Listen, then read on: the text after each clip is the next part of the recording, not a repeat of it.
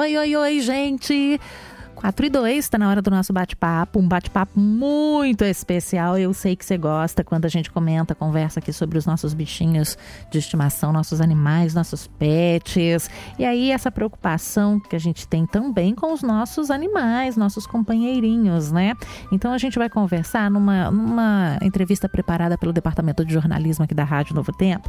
Nós vamos receber a doutora Cíntia Ugliara, médica veterinária, e a gente vai conversar com ela sobre os cuidados, os cuidados cuidados que a gente precisa ter com os nossos pets nessa época de crise do coronavírus. A gente realmente precisa dar uma atenção muito especial. Eu fiquei feliz porque ela aceitou conversar com a gente, ela separou um tempo um tempo para esse bate-papo e orientação. Obrigada, viu, doutora? Que bom que aceitou aí nosso convite. Cuidado é, com os pets, realmente é, o cuidado é muito importante. Eu queria agradecê-la por nos ajudar hoje a melhorar esse nosso relacionamento com o nosso bichinho. Em primeiro lugar, eu gostaria de agradecer pela oportunidade de estar aqui falando com seus ouvintes. E mais ainda sobre um tema que é tão importante para mim: os cuidados com os pets, principalmente neste momento de pandemia. A gente sabe o quanto os animais de estimação são importantes para as famílias brasileiras. Verdade. E nesse momento do distanciamento social, essa importância se elevou ainda mais. Uhum.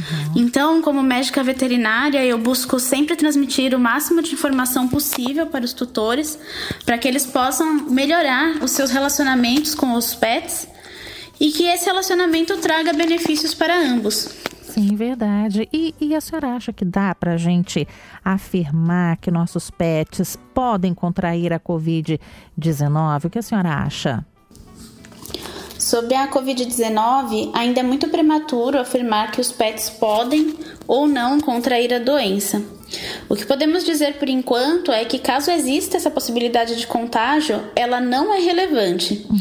E isso aconteceria apenas se o animal fosse exposto frequentemente a outras cargas do vírus. Uhum.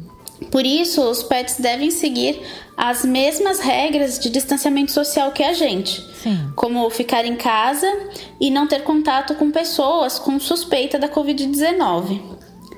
Não pelo risco deles se infectarem, mas sim porque eles podem se tornar superfícies contaminadas. Uhum. Ou seja, se uma pessoa é, com o vírus abraçar ou beijar o pet, ela pode deixar o vírus sobre os seus pelos e ele pode assim carrear esse vírus para outras pessoas da família. Uhum.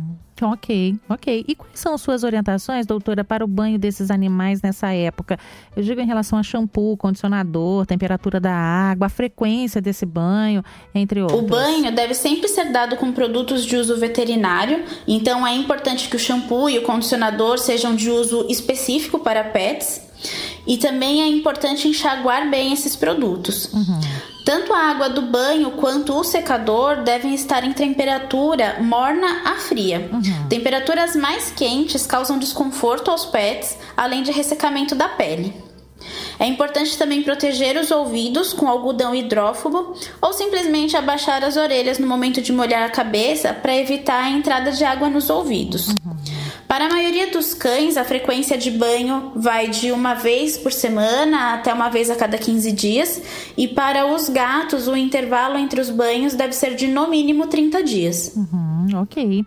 E a gente precisa ter cuidados mais especiais ainda com a higienização da casa é, quando se tem pets? A gente sabe que as pessoas se contaminam com Covid por levar as mãos até o rosto. Uhum. Porém, em uma casa com animais de estimação, onde eles estão sempre no chão, no nosso colo, nas nossas camas e sofás, é muito importante manter uma rotina maior de higiene da casa. Como, por exemplo, ter sapatos exclusivos para uso dentro e fora de casa para aquelas pessoas que não estão nos grupos de risco e que têm que sair. E a higienização da casa em si pode ser feita com, por exemplo, a amônia quaternária, que é facilmente encontrada para venda em pet shops como existem várias marcas, é importante se atentar à diluição solicitada pelo fabricante. Uhum. Outra forma muito eficiente de higienização da casa é com o uso do hipoclorito de sódio, que a gente conhece como água sanitária. É importante ressaltar que uma diluição muito pequena do hipoclorito já é suficiente para eliminar o vírus, Sim. cerca de mais ou menos uma colher de sopa de água sanitária para cada litro de água. Eu gostaria inclusive de ressaltar isso, porque eu tenho recebido muitos pacientes com sinais de alergia, uhum. tanto cutânea quanto respiratória, por conta do excesso de uso de produtos de limpeza em casa. Então, vamos sempre seguir as diluições do fabricante, uhum. para não causar esses processos alérgicos nos pets. É, a minha recomendação também é para que os tutores retirem o pet do cômodo que vai ser limpo, né?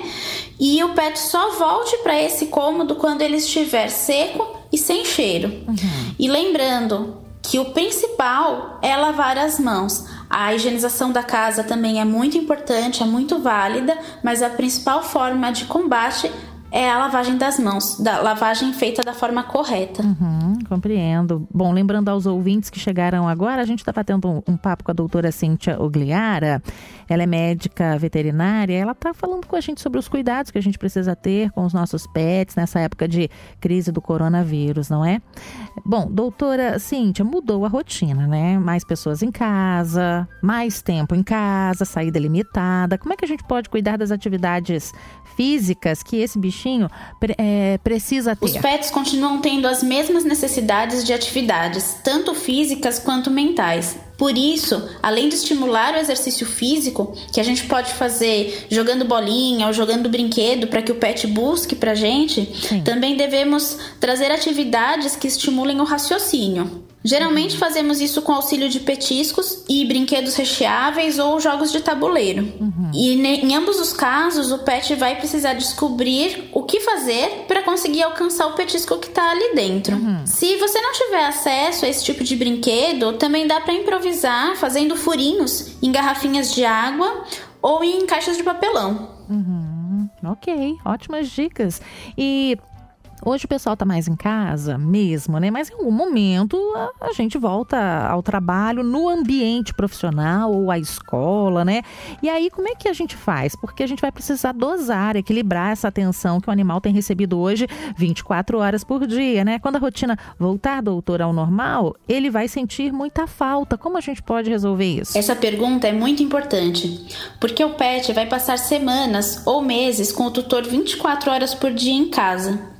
E pode sentir falta disso quando a nossa rotina voltar ao normal. A minha sugestão é que exista na casa um cantinho para o pet, um cômodo em que ele entenda aquele local como sendo o espaço dele, com caminha, brinquedo, água, o tapete higiênico ou caixinha de areia se for um gato e que, mesmo neste período, o pet tenha a rotina de passar algumas horas por dia ali, sozinho. Assim, quando o tutor voltar a trabalhar, a estudar, a mudança na rotina do pet não será tão grande e ele não se sentirá desconfortável. Verdade. Muito obrigada, doutora. Muito bem, gente. A gente vai ter um papo com a doutora Cíntia Ogliara, médica veterinária, sobre os cuidados com os nossos bichinhos aí em época eh, de crise do coronavírus. Essa entrevista foi preparada pelo Departamento de Jornalismo da Rede Novo Tempo.